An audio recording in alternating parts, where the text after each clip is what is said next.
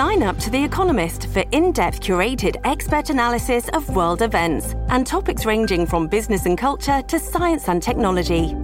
You'll get the weekly digital edition, online only articles, curated newsletters on politics, the markets, science, culture, and China, and full access to The Economist Podcast Plus. The Economist is independent journalism for independent thinking. Go to economist.com and get your first month free.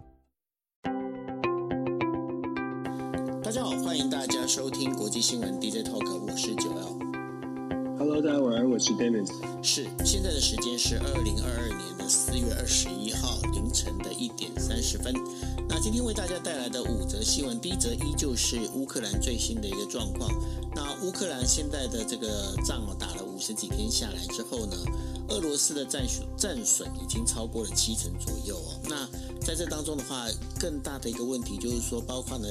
乌克兰本身的难民，还有俄罗斯的呃高科技人才的外流哦。那这当中到底怎么一回事？待会会跟大家来做说明。那就在现在呢，这个 G20 的央行总裁会议正在呃美国华盛顿召开。那这当中的话，G20 在召开的时候，其实这是俄罗斯入侵乌克兰之后呢，第一次俄罗斯的这个算是阁员呢参加了这所谓的国际会议哦。但是呢，美国跟几呃一些西方国家呢，对于就是俄罗斯的参加其实是不欢迎的。但是呢，这也在 G20 里面造成了一个很大的一个争执跟分。裂。那另外的话，土耳其呢，像呃德意志银行贷款，贷款要来买这个天然气哦。那对于这件事情跟呃这个整个就是能源政策里头啊，会不会有一些什么样的一个关系？包括跟叶门这个内战的停战，是不是也有关联呢？待会分析给大家听哦。另外的话，澳洲大选在下个月就要开展开了。那澳洲大选这个整个选举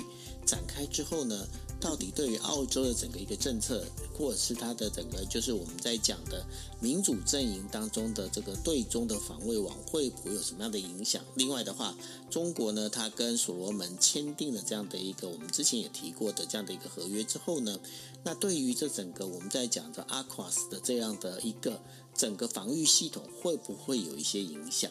啊，最后的话要跟大家聊，大家已经好像很久没有听到 TPPPP 啊，CPTPP 哈。那那个新加坡跟呃纽西兰的总理他们见面之后，他们也应该确定了，就是说美国呢要他回到 CPTPP 的可能性很低。如果美国不回来的话，那接下来接下来这当中到底对于台湾的话会有哪一些影响？OK。好，那我们先跟大家聊第一则新闻。第一则新闻呢，就是在被俄罗斯包围的这个乌克兰东南部的港口城市马里乌波尔的这个就是阿佐夫塔里的这样一个炼铁厂呢，呃，在二十号下午的两点，也就台北时间七点左右呢，已经到到到达了，就是俄罗斯要求他们全部出来投降的一个时间哦。不过乌克兰并没有回应。那根据乌克兰军方表示。俄国呢，它使用了一种可以摧毁地下设施的特殊穿甲穿甲弹。那俄罗斯国防部呢，在十七号以来，已经多次要求马里乌波里的乌克兰驻军呢投降，然后放下武器来换取生命哦。那这一个穿穿甲弹是什么样的一个穿甲弹呢？其实目前对于呃俄罗斯的这样的一个穿穿甲弹并不是那么熟悉，但是如果是以美国的穿穿甲弹来看的话，它至少可以打穿哦六米六米厚的这样的一个地下碉堡哦，所以呢，这样的一个状况里头的话，呃，就是根据就是呃。乌克兰这边的一个表示呢，就是有大部分的这个平民啊，他们其实躲在这个碉堡里面，也因为这样的可能会造成了严重的一个伤亡。那联合国安理会在十九号的时候就根据了就是俄罗斯入侵乌克兰的这样的一个难啊难民的这个情况呢，举行了一个会议哦。国民呃国际移民组织呢秘书长维托里诺他就警告说，现在大约有五百万的。乌克兰人呢是逃离的乌克兰哦，那另外还有七百一十万的一个难民呢在乌克兰境内生活。如果把乌克兰国内外的难民总数加起来的话，已经超过一千两百万人，而这些难民的生活也会成为一个问题哦。那现在的话在，呃日本的话，有一个大概十八有一个十八岁的一个年轻的一个小女生哦，她自己开了一间公司，她做什么事情呢？因为乌克兰有很多的 IT 产业的一些人才，那所以呢，现在这个小女生呢，在日本呢，就是包括了呃，像是网页设计啦这些相关的工作，把这些工作整个就是统筹之后呢，再发包给这一些乌克兰难民哦。那希望能够让他们能够自力更生，获得一些生活的一个资金。呃，不过呢，这样的一个问题不是只发生在乌克兰而已哦。俄罗斯在二月二十四号入侵乌克兰以来呢，离开俄罗斯的俄罗斯人的数量也在迅速增加哦。那最主要原因是因为美。美欧呢，对于俄罗斯造呃经济制裁呢，已经造成一个经济困境哦。那还有包括也对普丁的这个政治立场的一个反弹哦。根据就四月底呢，就是光光是 IT 人才就已经有十七万人离开了俄罗斯。那以色列国土报呢，它在三月份的时候也报道了，就是说俄罗斯的门户网站以及一个叫车服务叫做。Youngdex 的这样的一个公司呢，他考虑呢，再把八百名的这个俄罗斯的开发人员呢转移到以色列来，而且已经向以色列当局询问是否可以发放所谓的高级呃高科技人才的一个签证。Dennis，这样看起来，这个俄罗斯跟乌克兰这个这场战争越打越凶之后，越时间越拉越长之后啊，对于整个俄罗斯跟乌克兰的经济，其实未来的影响会越来越大。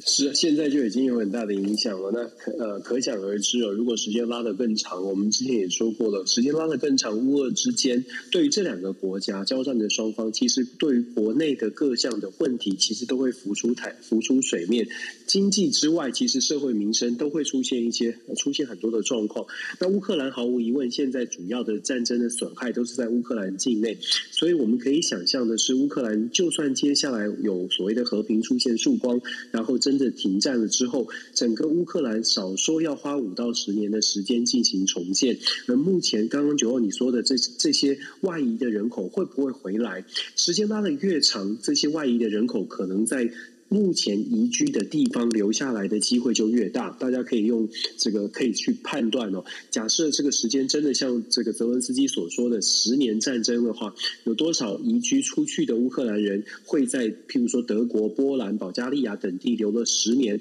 他们的成孩子成长在那边长长达八九年的时间，要如何回到乌克兰？这个对乌克兰整个未来的发展会是真的是一个很大的挑战。那么对俄罗斯来说，其实他现在受到的经济制裁就已经很明显的冲击到他的民生经济。虽然我们在讲说普丁的这个政权短期之内不会受到影响，可是有多少俄罗斯人呢？在未来的几年当中，可以持续的忍受这种经济衰退回二三十年前？好不容易已经。让俄罗斯好像在这几年因为能源的关系、粮食的供应的关系，还有肥料供应的关系，让俄罗斯人开始进入到了小康社会。那么现在又重新打回了当时的这个比较贫困的状态。有多少俄罗斯人可以忍受？那我们说，俄罗呃，普丁目前可以掌握这个实权，是因为他这个二十几年来的整个严格的掌控。可是普丁不是长生不老啊，普丁会会有这个呃年老。力衰的时候，不是色衰，年老力衰的时候，这个战争如果打得更长下去，三年五年之后，现在六十九岁的普丁，三年五年之后要如何保证他的体力是 OK 的？所以其实最近也开始有一些呃报道在讲说，包括普丁他自己都其实非常清楚的是，这场战争基本上是他的生存之战哦。这当然这也是让人家担心的部分，因为普丁把这场战争视为生存之战，所以我们说了，他设定的这个目标，他设定。的胜利一定要达到，否则他不只是失去权位，他很有可能家人亲属他自己都会面临牢狱之灾，甚至是很多专制政权的领袖会面临的下场就是死亡哦。所以其实现目前看起来，为什么我们说呃短期之内和平要出现曙光，和平要签签订所谓的和平协议，难度很高。虽然经济上面的这个影响已经很大，在俄罗斯、在乌克兰都已经很大，可是。在求生存的一个概念之下呢，双方的领导人都没有打算要，都都没有那个动机说我们现在马上的要来停火。那对俄罗斯的普丁，我刚刚说过了，是他的生存之战。对于呃乌克兰来说，现在。短期之内，因为这么多的这么强的这种情绪，造成俄罗呃乌克兰人民也没有办法短期之内的接受。其实之学术研究有针对这种和平谈判呢，到底有没有效果，或者要怎么样才能发生效果，有做出很长时间有长期以来都有做研究。瑞典的这个和平研究所呢，其实有针对和平谈判，从一九四六年就是二次世界大战之后所有的军事的冲突。呃，到底有多少比例是可以透过和平谈判来解决？你知道比例只有只有百分之十左右哦。也就是说，呃，和平谈判其实虽然是很理想的，也大家期待的，但是它难度很高。难度很高的原因是因为。要能够让双方交战的双方或者多方坐上谈判桌，它有很多的因素。我们刚刚讲的情绪的因素是目前可能乌克兰人民可能也没有办法短期之内就马上妥协的。那再者呢，是这个交战的双方是不是都已经认知到现在已经进入到僵局？和平的研究当中显示，只要有交战的一方还觉得现在是占上方的，还觉得现在胜利的机会对于自己来说是比较大的，他要真的达成和平的这个结果，和平对谈的结果就很困难，因为他既然已经觉得他胜顺胜券在握，不管是假讯息造成的认知落差，还是他真的有这样的实力，只要他还觉得他可以赢，基本上他就很难坐上谈判桌，而且是很真心的想要想要进行谈判哦。那当然对。对方全然的接受那是另外一回事，可是目前我们看不出来乌俄双方有哪一方觉得会全然的接受对方的条件，也也也很清楚的是，俄罗斯恐怕不管是真心的还是还是这个假讯息，普京都不可能轻易的去承认他已经这个呃没有胜算哦。这也是为什么我们说，对于呃乌俄之间的冲突，短期之内要看到和平的曙光非常的困难。即便很多的条件都让大家觉得已经对于俄乌俄两国很大的冲击，对世界也已经觉得这个呃压力很大，大家开始有不同的想法。我觉得还要再过一阵子，可能才会看慢慢的看到呃下一步会如何发展。尤其是哦这一场战争，现在虽然说呃。包括西方国家极力的在避免发生所谓的第三次世界大战哦。不过很明显的，呃，现在呃很多的国际组织已经开始出现所谓的分裂，从联合国到呃就是集团体哦，现在都已经出现呃类似的一个状况。那这当中的话，集团体的财长还有央行行长的会议呢，现在正准备在华盛顿特区召开哦。那不过呢，俄罗斯入侵乌克兰呢，这也将就是集团体一分为二，包括中国、印度在内的国家赞成俄罗斯持续参加集团体的一个会议，但是大部分的西方国家。他却表示反对。那这个是俄罗斯从二月二十四号入侵乌克兰以来第一次的，就是集团体的一个部长级会议。那日本的财政部长铃木俊一，还有就是美国财长呢，就是耶伦呢，他们也都会出席哦。那俄罗斯财政部呢，在十九号的时候宣布，财政部长安东西卢阿诺夫呢，将率俄罗斯的代表团出席会议。如果他不能出席的话，至少他还会出席所谓的呃视讯会议哦。那集团体的这个裂痕呢，它在开幕之前就已经加深了，因为呢，中国反对抵制俄罗斯出席，那这也让人家想到，就是二零一三年的时候，集团体的峰会包括了这个日本、美国、英国在内的十一个国家发表声明哦，谴责当时的阿萨德政权在叙利亚使用化学武器。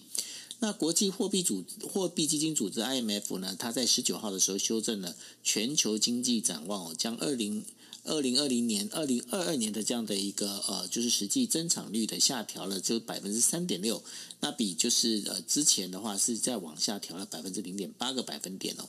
那这也是让就是乌克呃俄罗斯入侵乌克兰呢，也导致了所有的我们在讲能源还有就是食品的价格飙涨哦。那这当中让这个原本预以为可以从新冠疫情的这个灾难之中。恢复的这个全球经济呢，发生了一个巨大的影响。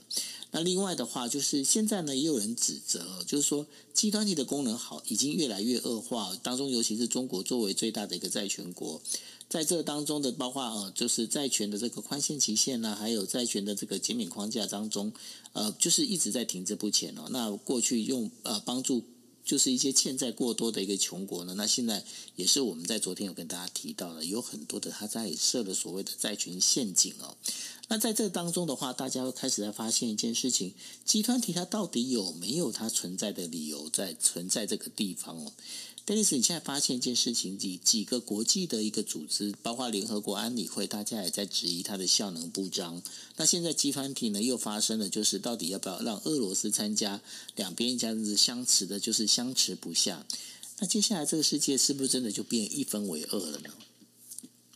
其实啊，其实九二我们都一直在说，就是国际组织它的效能哦。其实国际组织要发挥最大的效能，它的基础是大家这个世界要有互信才行。为什么联合国可以在二呃二次世界大大战之后成立？最主要的原因是因为在二次世界大战之后。全人类不分国界，基本上觉得战争伤害太大，所以大家有一个基础的共识：我们以后不要再打仗了。我们必须要有一个平台来协调这个军事的冲突，不要让这个冲突导致大家的不管在经济啊、社会，甚至是生命上面的伤亡。所以当时有一个很强的共识。可是经过了将近八十年，从一九四五年到现在，将近八十年的时间，七十七年，如果更精准的说，将近八十年的时间呢，大家已经慢慢的，尤其是不同的世代，慢慢的忘记了一九四几年的那个二次世界大战有多么的残酷，所以又回到了大家在追逐现实利益的时候，互相的信任，尤其是在网络社群时代，很容易的就挑挑起了大家的愤怒。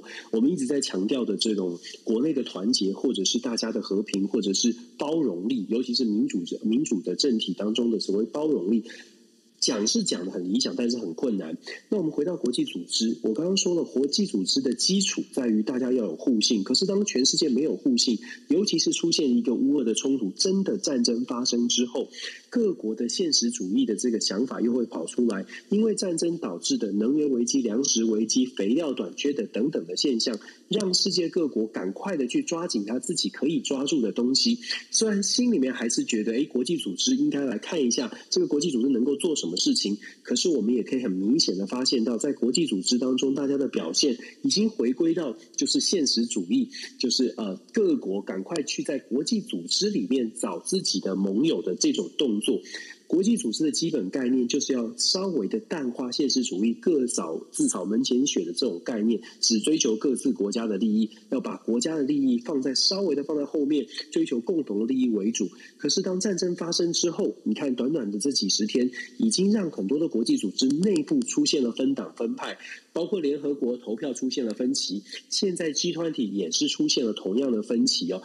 到底要不要制裁俄罗斯？要制裁俄罗斯的一边，那不不不愿意去公开的制裁俄罗斯的，在又在另外一边，国际组织当中也出现了分歧，当然就会削弱国际组织它本来应该扮演的角色。集团体现在正在开会，我们刚刚今天早上的消息是，包括了美国，包括了很多的民主国家，都是所谓的份额离席哦。当乌克兰哦，当俄罗斯的这个财长在透过视讯的方式开参加，然后当他乌呃。俄罗斯的代表开始说话的时候呢，美国的媒体报道说，像叶伦啦，像联准会的主席鲍威尔，他们就离席了，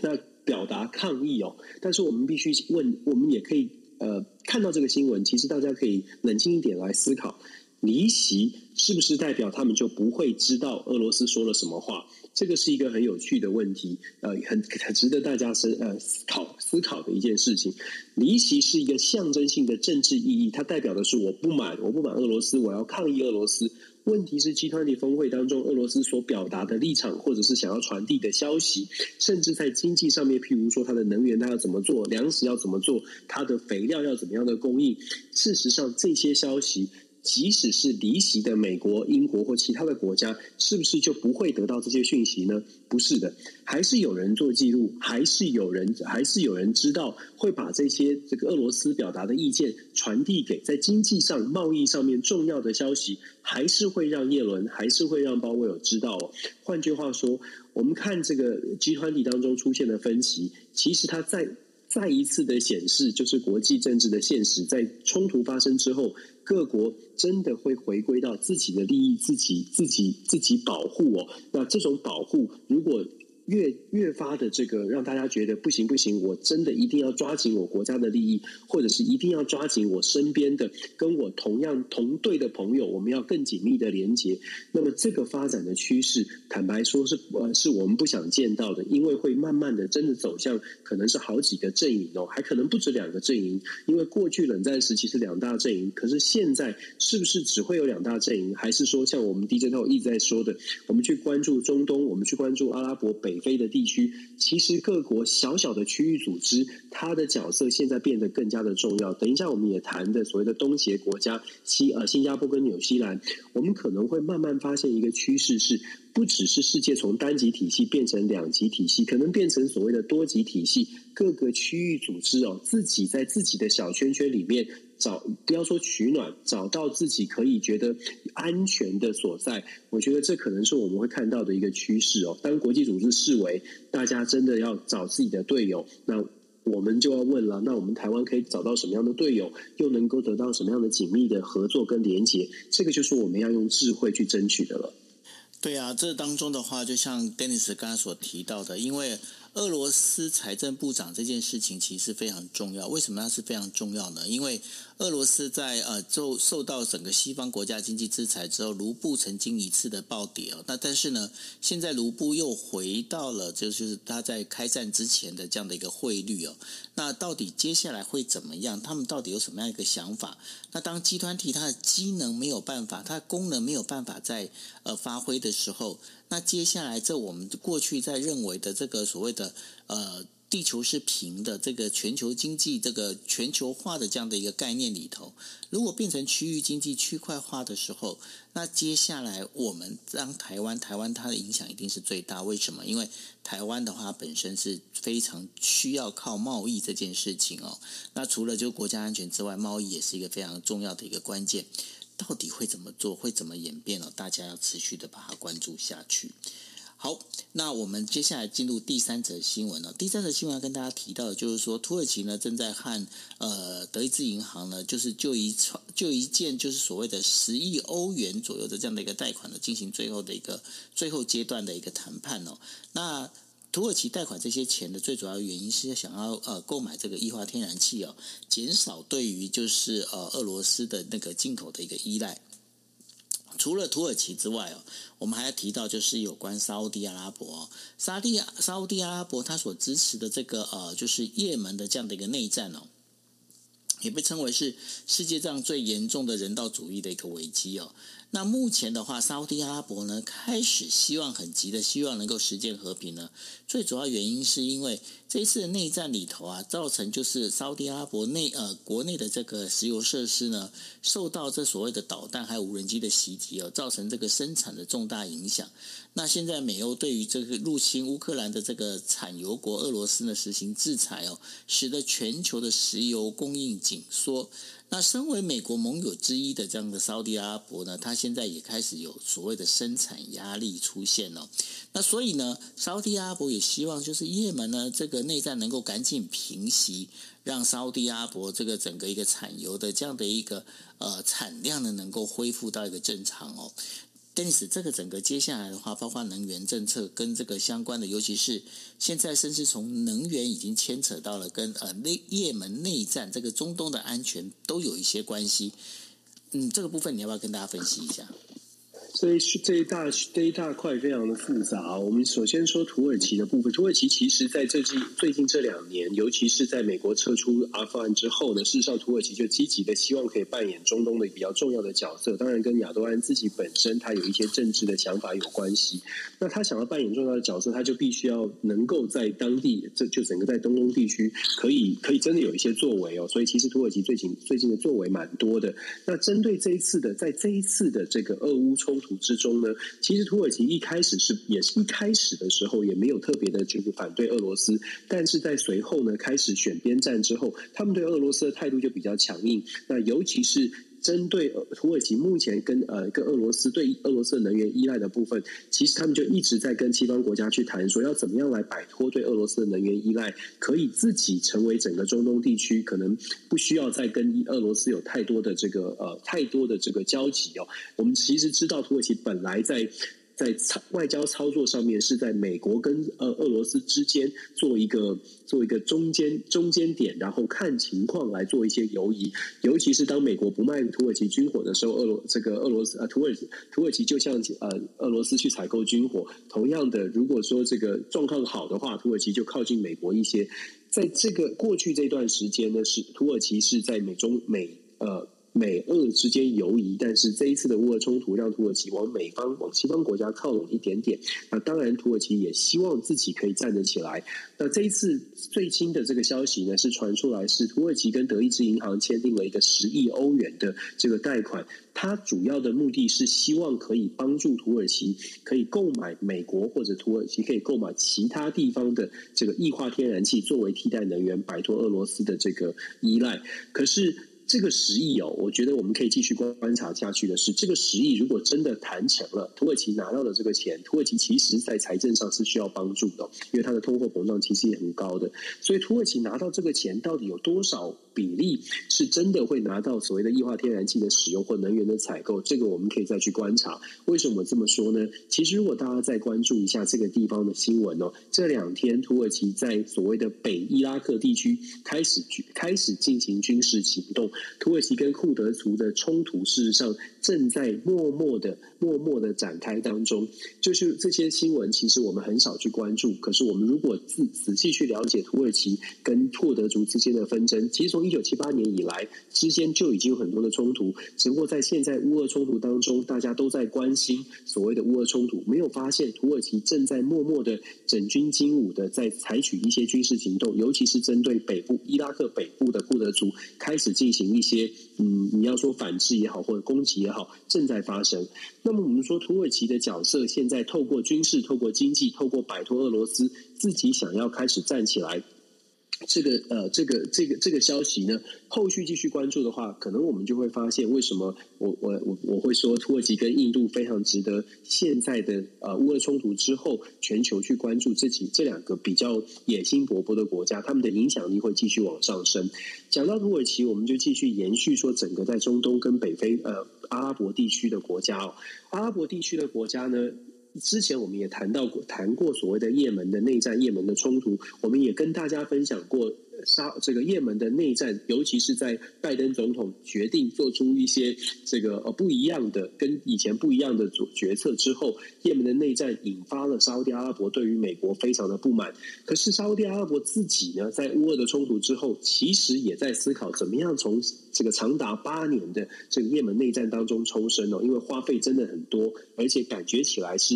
这个完全没有这个呃结果的一场战争。所以沙乌地阿拉伯在这两天呢。透过透过一个特别的作为啊，他们把这个也门的总统在利雅得正在开会，正在进行谈和和平的谈判的协议啊。这个停战协议本来为期是两个月，那。目标是希望也门的胡塞组织跟也门的政府单位可以在利雅得，沙乌地阿拉伯的利雅得进行一些谈判。结果呢，这个沙乌地阿拉伯现在这个 MBS 就是王储决定把他，现在新闻传出来是决定把也门的总统给软禁起来，然后让这个让人让这个呃呃另外一方的阵营哦，也门政府当中的反对总统的阵营取而代之，进行继续进行谈判。目标是希望，呃，可以透过这样的动作，让也门的政府有一个比较好的共识。因为原来的总统其实他的民意的声望很差，有一个新的共识，共得到共识之后，可以跟胡塞组织赶快的去谈，自己去谈好吧。沙乌地阿拉伯就可以顺势的抽离也门的内战了。因为其实沙乌地阿拉伯跟所谓的阿联酋受到也门内战的影响，有蛮多次的。这个油田啊、油井设施受到这个无人机的攻击，其实沙乌地阿拉伯也大概也不太想再继续，也不太想再继续再介介入在其中哦。那当然，这个跟所谓的能源供应，他们不想要再有损失是有呃是有一定的关系。其实讲的比较复杂一些呢，整个中东简单来说，整个中东地区在美国，尤其是西方国家，当然就是美国了，在美国的军事实力、军事的存在，在这个地区开始。减少，或者是不再有这么大的资源投入在中东地区之后，我们其实说过，整个整个中东地区北非阿拉伯国家呢，甚至我们可能还要再花时间去讨论的以色列跟以巴之间的冲突，其实这些都是潜在的不安定的因素哦。只不过现在全球都在关注乌俄冲突，但是这个潜在的不安定因素，其实随时都有可能引发更大的、更大的一些争议，可能成为下一个冲突点。所以，简单来说。中东地区，它不仅仅是可能是未爆弹，中东地区可能带来国际上面的更大呃未来接下来这几个月，甚至不到一年的时间，接下来这几个月呢是非常值得大家继续去关注的，因为它可能会带来全球的影响，比大家想象当中的乌俄冲突可能还来得更多，因为它对于能源全球能源的供应，它会是。雪上加霜的一个状态哦。如果说俄罗斯扮演的是全球供应的百分之十到十二，想象一下中东地区如果发生状况，沙乌地阿拉伯的能源，欧佩克国国家如果能源的供应也出状况的话，全球面临的危机，它这我我实在是不敢想象。简单来说，大家一起关注吧。其实呢，这个整个能源危机哦，还不是只有发生在呃，就是我们刚才现在在讲的，包括中东地区或者是乌俄冲突上头哦。呃，在南太平洋这一边的话，其实也是呃非常的紧张。为什么呢？因为呢，在五月二十一号，澳洲的这个呃选举呢，大概就因为澳洲的选举是在大选是在五月二十一号，所以剩下不到一个月了哦。那二十号的时候举行大选第一次的这个所谓的电视呃政党领袖的这样的一个辩论哦，莫里森跟最大的反对党的工党的领袖呢，就是叫做奥尔巴尼。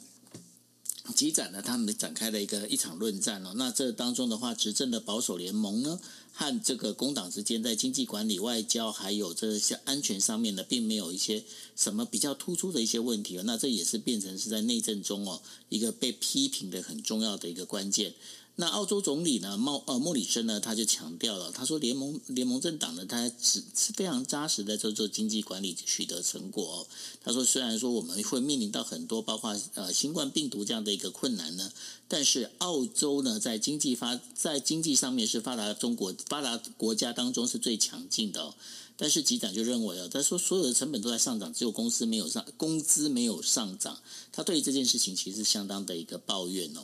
那现在呢，就是包括莫里森呢，他宣布解散这个等于说呃众议院，还有包括选举日程呢，他已经都过去十天左右了。那现在整个竞选活动其实是越来越激烈哦。那很多的民众的声音却是说，嗯，看看不到这整个就是在政策上面有什么样的一个差异哦。那除了这个呃，就是澳洲选举目前正在如火如荼的展开之外呢，呃，在呃之前我们在国际新闻 DJ Talk 也跟大家聊到了，就是中国跟那个所呃所罗门群岛呢。有签署的所谓的这个安全保障的这样的一个条约哦，虽然呃中国在十九号的时候宣布了已经签署了这个安全协议，但是呢，所罗门群岛目前他们官方并还没有正式的承认这件事情哦，所以这个当中其实也是非常有趣的一点，也要来问一下 Dennis 的哈，就是说为什么中国会先片面宣布这件事情？那但是呢，要在 Dennis 跟大家回答之前，要先跟大家讲一下，所罗门群岛在签完之后，其实造成了就是包括美国在内哦，美国、澳洲还有日本以及就是纽西兰呢，对这件事情都非常的紧张。为什么呢？因为大家如果记得的话，呃，美英呃那个美国呃美国还有就是英国以及澳洲呢，他们有一个所谓的军事协议叫做 AUKUS 哦，AUKUS 的这个部分的话。那如果今天在所罗门群岛，中国的军队可以进到这个地方来的话，那对于阿库斯里头的话，这个我们在讲的就是澳洲的潜舰的活动呢，其实就会进入所谓的中国的一个监控的一个范围。那对于这件事情的话，美国当然是非常的不高兴，所以呢，美国它现在也会对于这所罗门群岛开始做施压哦。但是在整个这样下来的话，会发现一件事情就是。呃，在南太平洋这整个一个状况，好像也不是那么的安，那么的稳定哈。是啊，本来它是应该是一个很平、很很和平的地方，你可以很难想象那种太平洋，然后观光的圣地变成现在很紧张的，这个当然很紧张的局势，这当然跟全球的这个紧张的氛围是有关系的。那当然，这个中美的竞争，当然就把这个范围呃。紧张的范围拉大到南太平洋，那很显然的，所罗门群岛呢，本来大家没有特别的关注，可是它的地理位置，其实我们说过，它的地理位置会让美国紧张的原因，是因为如果想象一下，这个条约呢签订了，然后如果按照这个情报的显示哦。假设真的可以让所罗门群岛让呃所罗门群岛允许中国的军事的船舰，譬如说中国的解放军的海军在所罗门群岛驻扎，不要说驻扎了，就算是只是可以在这里停靠进行补给，它事实上就离美国本土更近一些。那更不用说离关岛有多近，或者是离夏威夷就是美国的印太司令总部有多近哦。那这个距离已经是是不是已经达到了弹道飞弹可以打到的射程范围，可以精准打到的射程范围？这些都是美国会担心的原因哦，因为毕竟靠离距离家门口比较近一些。那这里我们就必须要强调是说，为什么中国要去做这样的动作，或者做出这样的一个呃这个宣布，或者是好像很强势的啊，或者是好像是让大家知道他在做这件事情。我的解读会是，这是一个政治象征性的意义大于实际的意义。其实很直白的说，中国的解放军到目前为止其实还没有这样的实力。就也许很多可朋友，呃，这个尤其是中国大陆的朋友可能会会不高兴啊。但我们必须很实话的说，解放军到目前为止的实力其实并没有办法跟在，尤其在超过第一岛链之外，去跟美国做真正的军事抗衡。但是呢，在军事上面虽然不能抗衡，可是，在政治外交上面展现出这种这个呃反制、反制所谓的美国的印太战略，甚至中国的呃北京当局有曾经说过，美国在整个南太平洋或者是印太战略所传递出来的是，好像要把南太平洋这些岛国，还有包括澳洲啊、日本啦、等等哦这些联盟建设成为小北约。那既然北京觉得这是小北约的话，我们就大概可以来对照哦。如果说小北约是针对中国而来，那么中国当然就要做出相对应的外交上面的行动的反制。即便他在解放军的真正的军事实力超过第一岛链，目前还没有真正的所谓的对抗的能力，还是得做出一些反制的动作，让美国或者是让让这些所谓的小北约的国家知道，中国并不是完全的，就是呃完全的挨打，或者是完全的没有任何的反制。所以我会觉得跟所罗门群岛签订这样的条约。老实说，所谓曼群岛自己本身也很小，真的要做什么的海，就南太平洋的海军基地啦，或者是补给补给的重要的堡垒。难度是非常高的，更不用说啊，所所罗门群岛其实离澳洲是非常的近，在整个的情报，包括雷达，整个的电信啊、通讯啊等等的这个部件上面，所罗门群岛的一举一动，其实都在澳洲或者在美方的掌握之中哦，所以我才会特别强调这样的一个签订的这个合约，这样的一个条约，它的政治外交上面的象征性的意义，远比军事上的意义来得强大一些。那这更重要一些，但是我们也可以从这个这样的一个部署，然后看到西方国家的反应，你就可以去反推。当然，这个可能讲讲出来，大家可能也可能要多思考吧，就是。去反推说，呃，如果说小北约会小北约，然后中国北京的反应让小北约的国家或者让美国、日本、澳洲觉得紧张，会觉得，哎，这是一个军事的威胁，大家就可以思考，为什么有人去做论述说，哎，北约东扩对俄罗斯有紧有紧张感？为什么会有人觉得，哎，这也是有某种程度的道理？因为其实每一个国家，尤其在现实主义的考量之下，每一个国家都会担心，即便只是一点点丝毫。毫的分毫的这种危机感上升，都会让国家，尤其是有自己本身有军事实力的国家，会开始做出一些反射的动作。所以，其实我们还是说，尤其在现在这个时代哦，当国际缺乏了互信之后。每一个小动作都有可能造成比较大的涟漪。这个小石头丢下去，它可能没有那么大的、没有那么大的严重的后果。可是大家因为太不相信对方，或者太不知道对方到底心里在想什么，反应都会大一些。那我们就讲到讲到所罗门群岛，我们就来讲澳洲。其实澳洲的选举，它跟整个中国的关系、中国的政策，也是这次的澳洲澳洲大选，尤其在昨天的辩论会当中，其实也有蛮多的讨论哦。针对中国的澳洲跟中国之间的关系，大家都知道现在的 中澳关系是比较紧张的，尤其是目前的这个澳洲的总理 Scott Morrison，他的态度其实就是所谓的亲美抗中，而且是非常强力的抗中，不管加入 AUKUS 或者是。中断这个跟澳洲呃，澳洲跟中国之间的所谓的贸易的呃贸易的纷争呢，澳洲现任的总理都是采取非常强势的手强势的态度，甚至他们在现在正在进行的选举当中呢，澳洲总理所 Scott Morrison 所代表的政党啊，还打出这个负面的广告，特别去讲说这个有用这个海报说习近平呢其实是投给工党，这个让工党有大这个这个。奥巴尼呢，事实上是非常非常的不满，工党有强烈的抗议，认为说这个贴上亲中的标签是非常不道德的事情，因为工党其实并不亲中。当然，这就见仁见智了。我们从民调的数字来看呢，事实上目前澳洲的工党，也就是在野党，事实上它是领先的，在民调数据上面是领先，当然差距不是非常的大，但是是领先的。根据最新的调查呢，百分之五十五的澳洲选民认为工党非常有可能在五月二十一号的选举当中可以胜出。换句话说，新的澳洲总理可能不会再是 Scott Morrison，也就是不是现在的所谓的抗中的总理。这会不会影响整个澳洲的对对中的政策，从非常抗中变成亲中？我个人的判断是，亲中是不至不至于，但是是不是会非常的像现在的这个 Scott Morrison 一样，如此的抗中，如此的愿意？包括了核能动核核子动力潜舰，包括了啊啊啊库斯的这个跟美国印太战略的紧密的合作，我会觉得这个可能要值得啊，可能要继续观察一下。因为工党虽然一样对于中国强调的是中国现在已经不一样了，中国很有侵略性，澳洲必须要做出一些反制的动作。可是，在二零一四年以及之前，工党在执政时期，大家。现在可能在媒体当中可能也听过的，像澳洲前总理陆克文这些人都是工党出身，他们对于中国当时的政策都是比较觉得澳洲就目前澳洲的现实利益来说，商业利益跟中国的关系必须要稳定，必须要比较友善一些哦。是不是未来的工党如果有机会执政，他们也会走回所谓亲近的路线？我觉得不会这么亲近。可是至少呢，可能不会像现在的 Scott Morrison 一样的这么的抗中。那接下来会不会影响到整个美国在亚太地区所谓的印太战略的布局，或者甚至是 AUKUS 的这个强度会不会出现一些变化？我觉得这就是五月二十一号选举之后非常值得关注的。坦白说，我们去看这个拜登总统访问亚洲的时间表。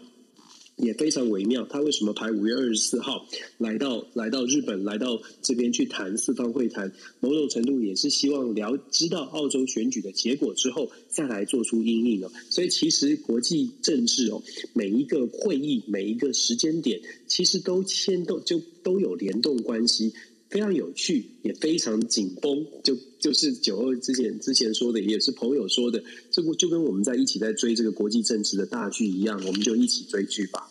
是哦，那尤其是澳洲本身哦，大家应该去留意。更另外背后有一个更重要的一个事情，就是说，呃，当现在全球呃面临能源危机的时候，然后包括了我们在讲的绿色能源哦，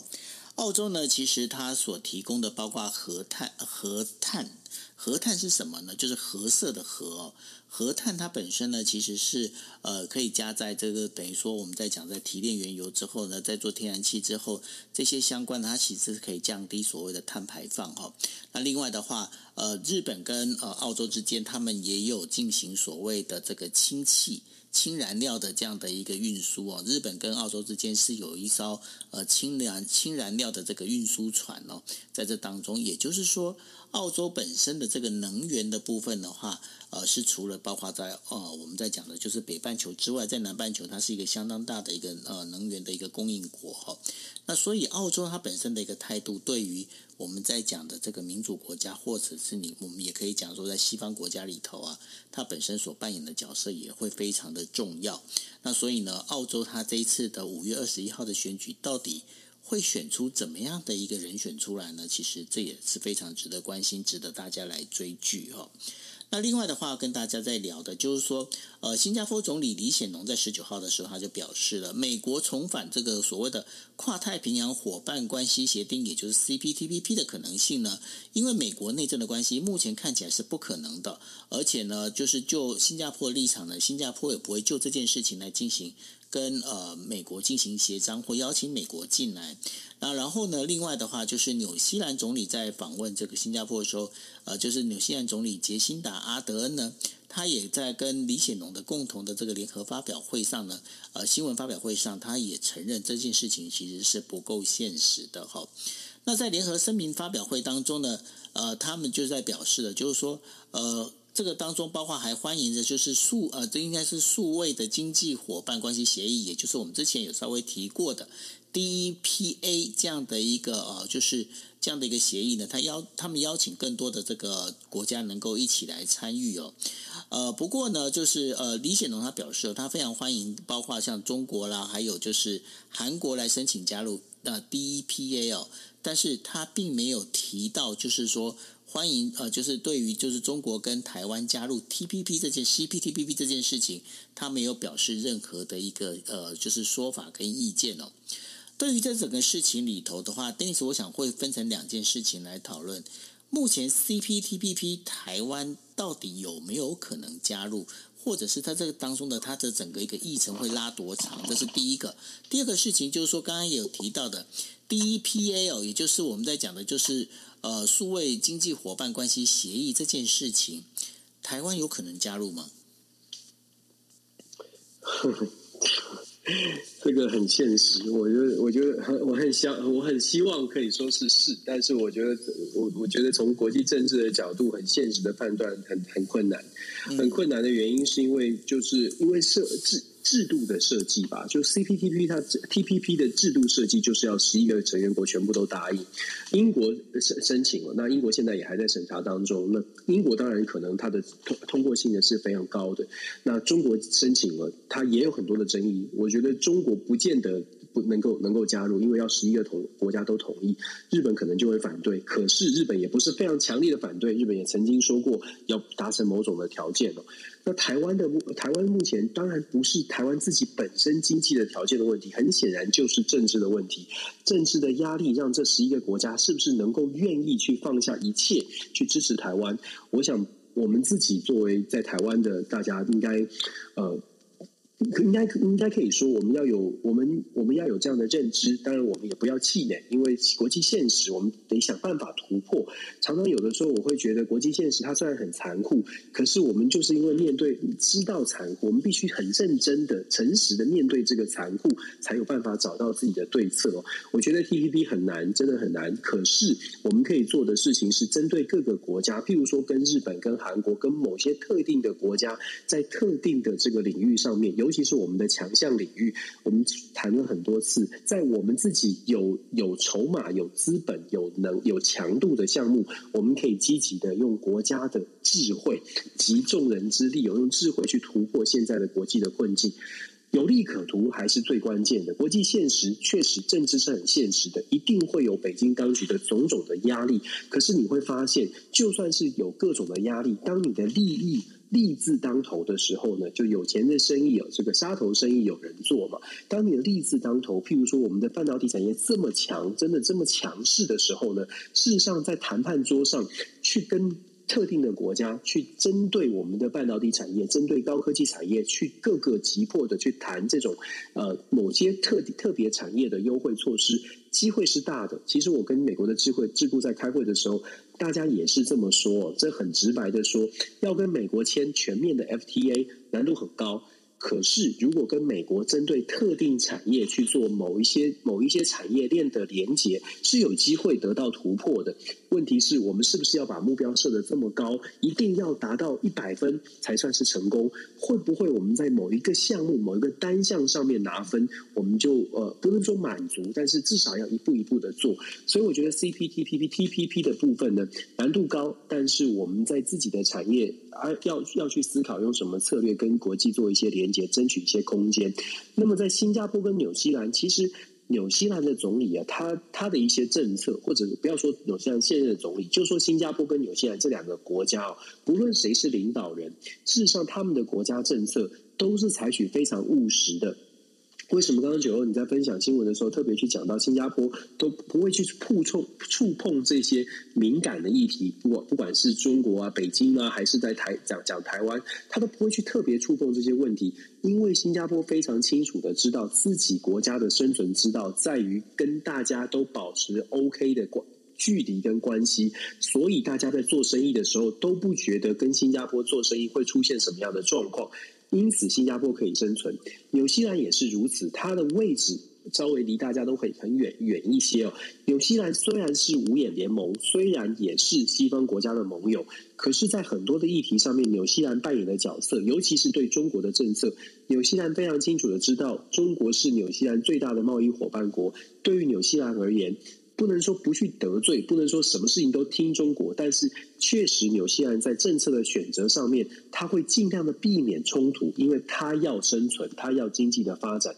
对于纽西兰来说而言，这是很重要的。那么我这边特别强调，纽西兰接下来也会这个呃这个。啊，对，呃，阿阿尔登，阿阿尔登，亚阿尔登吧，就是翻成阿尔登。纽西兰总理也会拜访日本，接下来在五月十八到二十四也会拜访日本，也会有一连串的会晤。基本上都是希望纽西兰可以在经济，尤其在后疫情时代。可以在经济上面为纽西兰找出找出出路，找出合作的机会，这是阿尔登非常极力要去要去努力的事情。那当然，其实反映出来的是，阿尔登其实目前在纽西兰国内，他的民意支持度也没有想象中这么高。我也许朋友们呃，在在台湾大家看到了阿尔登的形象很不错，可是其实在纽西兰内部呢，现在阿尔登的民调是比在是比在野执政党是比在野党差的。阿尔登也预期在下次的选举当中可能会陷入苦。苦战，虽然我们都觉得他形象很不错，可是阿尔登会陷入苦战，这也让现在的阿尔登政府呢，必须非常积极的，赶快在经济议题上面找到一些出路，赶快为纽西兰带来更多的经济的活水。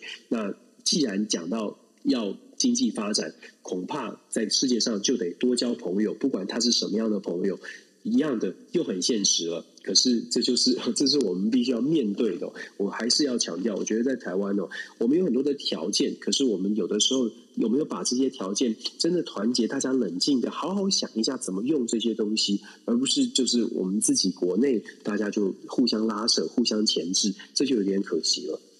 的确哦，那呃，的确这个呃叫做阿尔登哦，阿尔登这个概念，对对对，没有错，阿尔登哦。那然后呃，接下来其实呃，这整个包括了最近大家如果在呃收听我们国际新闻 DJ Talk 的时候，会发现一件事情，最近呃，在整个全球的这个局势里头啊，其实还蛮多很多很多的一些动荡哦。那这当中的话，包括像今天晚上，呃，俄罗斯的军舰大概有六艘军舰呢，就是经过了这日本的这个海，那个等于说海域哦。那另外还有两艘的一个中国舰艇也是在跟着在旁边在呃通过哦。那这对于日本来讲，日本其实也是非常的紧张。那这当中的话，呃，还是回到一个一个。另外一个角度就是说，未来呃，我们在讲的就是有关于过去的一个全球化的这样的一个概念的话，可能要重新被解构，而整个一个区块经济的部分，其实是变得更加的重要。那这也是回到刚刚 Dennis 跟大家提到的一点，就是说。我们是否现在还要追求那种所谓的这个呃，不管说是整个一百分的这样的一个啊，等于说一些合作伙伴同盟的一个关系哦，或者是个别签署的这样的一个方式，对台湾会更加有利？我觉得这都是值得去思考的，对不对，Dennis？嗯，你刚刚讲到一个词，其实就是现在我呃各国现在要去做的，就是解构。这个词其实挺重要的。为什么说解构呢？其实我们看到国际现在变局这么多，然后你去看到各国的外交政策。要解构各国的外交政策，恐怕尤其在因为能源、因为经济跟民生生活是有关系的。大部分的国民在各国都是一样，大部分的国民其实一直一直以来都不太关注国际政治，不太关注外交。可是因为战争造成的民生经济的冲击，直接影响的是一般的平民，所以现在各国的外交政策也必须。回到内部来做一些讨论，而且这样回到内部去了解民众的感观感哦。举一个很快的例子，像德国，德国针对最近这两天在国会针对要不要给乌克兰更多的军事援助，毫无疑问的，德国说要支持乌克兰，可是要怎么支持，变成了德国国内在辩论、在讨论的话题。因为这对于德国而言，这也是一番一个一个经济上面的支出。美国也是啊，美国的军援乌克兰已经达到了三，已经批准了三十亿美金。如如如果再继续支持的话，美国有多少的这个资源资源要继续投入在乌克兰的这个援助上面？那美国自己我们说过了，它的通货膨胀、它的物价上涨能不能解决？民众其实。民众其实没有特别去关注说，呃，这个外交的政策。民众其实关注的是，好，那这对我的生活会有什么影响？我想帮助乌克兰，可是你政治人物必须拿出好好的办法来把这些事情好好的解决，不能只是一直告诉我们要花钱，要花钱，因为政府的钱是有限的，我的税金是有限的，所以我们说解构呢，在现在这个国际变局时代，大家可以发现各国的外交政策，如果我们把它解构的时候，你就会发现呢，政治领袖现在开始可能越越来越会关注国内，尤其是民主国家，越来会关注国内的民众对于他的外交政策，尤其在乌克兰的支持上、乌俄的冲突上，对他的外交政策会有什么样的意见？民意的这个反弹或民意的支持。接下来在这呃这个面对这个国际变局跟冲突的时候，恐怕是外这个政治领袖们会特别特别去关注的呃这个部分哦。这个跟以前很不一样，政治领袖就自己做了外交决定，现在不敢，现在也不行，现在可能要关注民生，因为外这个国际变局直接冲击到各国的民生经济。这边补充。好哦，那这就是为我们为大家带来的五则哦，就是国际新闻哦。那另外跟大家提一件事情，Dennis，你知道吗？我们国际新闻 DJ Talk 的生日快到了，真的假的？五月七号，哈哈哈哈！哦，真的、啊，一周年，一周年金牛座，而且你的生日也快到了。对对对对对，很好很好，很好很好，最最最好的季节，我觉得。对，所以呢，五月七号呢，其实是我们刚好开播一年的这样的一个日子，好快哦，好快哦！你有没有发现？好夸张哦，真的很夸张哎。然后一个星期讲讲三天，然后一天讲五则新闻，这样也要讲一年了耶。是讲一年呢，这代表我们几集了？呃，我们已经一百多集啦。一百多集哦，对，好因为因为我现在都有在做记录，我们现在的集数，我们已经到一百三十六集了。哇塞，对，好酷哦！那五月七号差不多快一百五十集，对不对？差不多，对，因为大概就是一百四十集，对，一百四十集，对，因为就是到五月，因为五月七号刚好这个这今年的五月七号刚好是星期六，我们没有开播。那不过呢，就是，是对，那你其实你礼拜天的时候，你礼拜天不都会讲那个吗？对对对，对你就可以，你就可以聊一下了。对，好啊好啊，我觉得持持续持续呃持续继继续做这个，对我们来说是蛮有，对至少对我来说，我觉得很有意义的，跟大家一起学习，我觉得蛮好的。我也觉得，因为我觉得就是说，呃，也是在每一天在找这些资料要跟大家分享的时候，其实我自己就就重新又重新在。等于说，在全球又转了一圈哦，然后再看大家的，我我跟大家分享，其实每一次要找这些题目，找的真的是头昏眼花，都快吐了，真的。我们的热情，我们热情不减，就是希望可以把这个呃不同的观点带给大家，就跟大家分享，真的是一起学习。而且还有一点非常重要的，我们还必须要把。每一题每一题的关联性，呃，大家大家如果如果如果有那种有没有有那种就是上帝视角拍的话，就会大家可以发现我们在那边调整，就是说哪一则要放第一则，哪一则要放这第几则，然后这当中关联性到底要怎么样？我跟 Dennis 我们都必须要讨论很久，因为我们在想说这关联性到底这样可不可以？就是毕竟还好是包括我们的制作人呢，就是三个臭皮匠胜过一个诸葛亮，对不对？是啊，是啊，其实我觉得就是，其实我们都有这个新闻媒体的经验，其实蛮棒的。就是大家都知道，这是一个完整的故事。每天的五则新闻，其实最好是要有一些串联，有一些故事。然后九欧你也非常专业啊，所以每次不管我丢出什么新闻，你都可以把它串起来。这个其实是默契跟专业，我必须说非常佩服九欧，感谢你的带领。没有，也真的要感谢，就是所有现在陪着我们的，不管说你现在是在呃听 Clubhouse，或者是你现在在听 Podcast 哈，我们都非常的感谢你们，因为谢谢你们的帮忙。那当然呢，也是希望哦，就是说大家呢，就是如果可以的话，继续帮我们做推广。不管说现在您看到的，就是现在在 Clubhouse 上面的房间上头，Dennis 的全球政治笔记，或者是在 Spotify 上面，你可以打关键字“今夜一杯”哦。呃，尽量帮我们做推广，让我们这些的话，我们的准备的这些内容能够给更多人知道。因为，呃，老实讲，当我这个一整年这样下来之后，看了那么多国际新闻，其实对整个国际新闻脉络、脉脉络走势更了解的时候，其实在做很多的判断的话，会变得更精准。至少我现在看日元的话，我可以看得很准。你比比比某些名嘴准很多。是的，因为没错就是这样。有某一些就是对，有一些名嘴就讲了半天，然后我就想说他企业公司。OK，对，好，那这就是我们今天为大家带来的国际新闻 DJ Talk。那明天一样的时间，也欢迎大家陪我们一起来听喽。谢谢大家，大家晚安喽，拜拜。晚安，拜拜。